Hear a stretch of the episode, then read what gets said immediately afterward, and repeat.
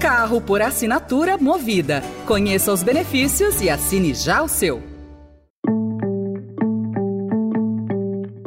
Olá, começa agora mais uma edição do Notícia no seu tempo, um podcast do Estadão para você ouvir as principais informações do jornal e esses são os destaques do dia.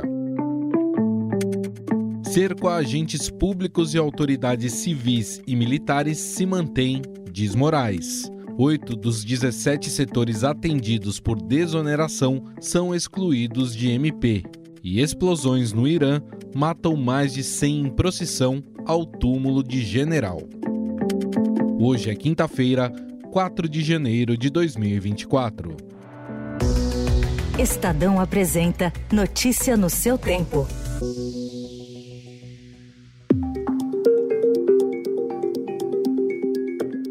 Com movimentos antidemocráticos, com movimentos criminosos que serão combatidos e os responsáveis apurados e responsabilizados sob a pena da lei. Quase um ano depois da invasão e depredação da sede dos poderes em Brasília, em 8 de janeiro, o Supremo Tribunal Federal concluiu 30 julgamentos, culminando na condenação dos primeiros acusados por atos golpistas e deve encerrar outras 29 ações penais na primeira semana de fevereiro, na volta do recesso. A informação é do ministro Alexandre de Moraes, relator de todos os 1.345 processos criminais abertos na Operação Lesa Pátria, para investigar radicais apoiadores do ex-presidente Jair Bolsonaro, que invadiram o Palácio do Planalto, o Congresso e o Supremo. Na próxima segunda, o governo, militares da cúpula das Forças Armadas, parlamentares e ministros dos tribunais superiores vão fazer um ato democrático em Brasília para marcar o primeiro ano do ataque.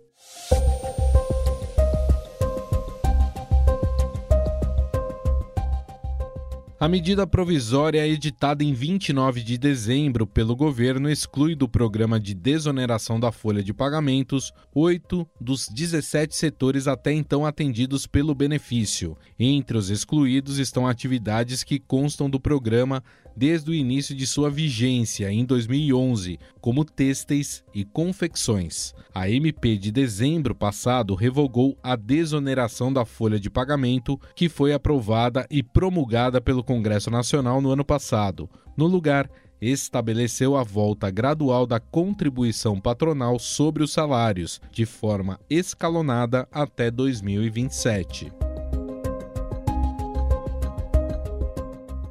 estão adiantadas as articulações para levar a secretária de Relações Internacionais da Prefeitura, Marta Suplicy, de volta ao PT. A aliança entre o prefeito de São Paulo, Ricardo Nunes, e o ex-presidente Jair Bolsonaro é até agora o incentivo que faltava para Marta retornar às fileiras petistas. Ela não admite subir no mesmo palanque de Bolsonaro, a quem chamou de psicopata.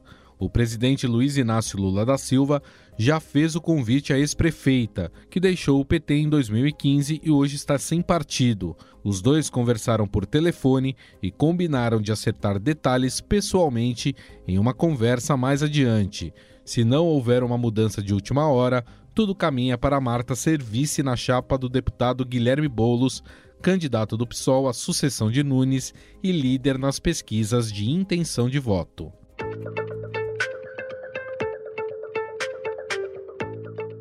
Duas explosões mataram ontem 103 pessoas e feriram outras 170 em Kerman, no Irã.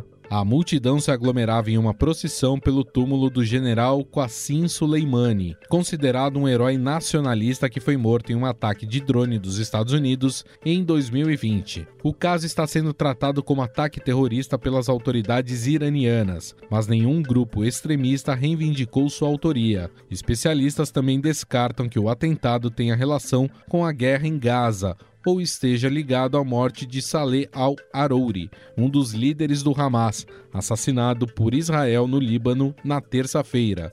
O principal suspeito, por enquanto, é o Estado Islâmico.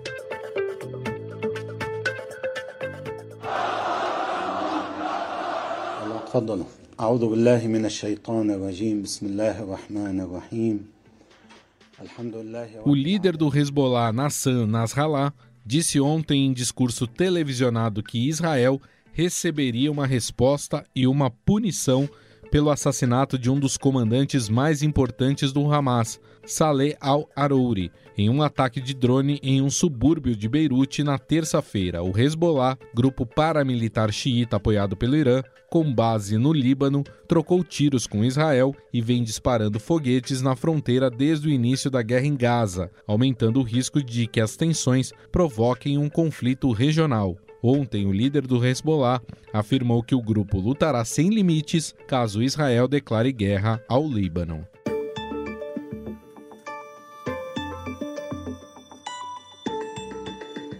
Dourados, em Mato Grosso do Sul, se tornou ontem a primeira cidade do mundo a iniciar um processo de vacinação em massa contra a dengue. Isso só foi possível graças à parceria com a farmacêutica Takeda o Brasil passará a adotar só no mês que vem a vacina como parte do calendário nacional, como adiantou o Estadão. A previsão é de que cerca de 3 milhões de pessoas possam ser vacinadas neste primeiro ano da campanha, já que a Takeda conseguirá entregar cerca de 6,2 milhões de doses em 2024. 1 milhão e 200 por meio de doação e 5 milhões pelo contrato de compra. E o esquema vacinal completo envolve duas doses. Notícia no seu tempo.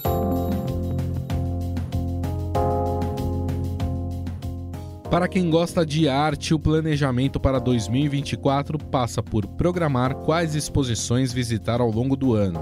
Em São Paulo, diversos museus e centros culturais já anunciaram uma programação recheada, com mostras voltadas a diferentes predileções. A agenda paulistana inclui, por exemplo, exibições de obras do pintor Francis Bacon, no MASP, da escultora Lígia Clark na Pinacoteca e da fotógrafa Cláudia Andujar no Itaú Cultural. Outros grandes nomes estão contemplados, como Juan Miró, no Instituto Tomiotaki, Stefania Abril e Tomás Farcas, ambos no Instituto Moreira Salles, e também será possível conhecer no SESC as duas galerias que compõem Terra, o pavilhão brasileiro na Bienal de Arquitetura de Veneza de 2023. Essa foi mais uma edição do Notícia no seu Tempo, com a apresentação e roteiro de Gustavo Lopes. A produção e finalização é de Felipe Caldo. O editor do núcleo de áudio do Estadão é Emanuel Bonfim. Você encontra essas notícias e outras informações em estadão.com. Um abraço e até mais. Você ouviu Notícia no seu tempo. Carro por assinatura movida. Conheça os benefícios e assine já o seu.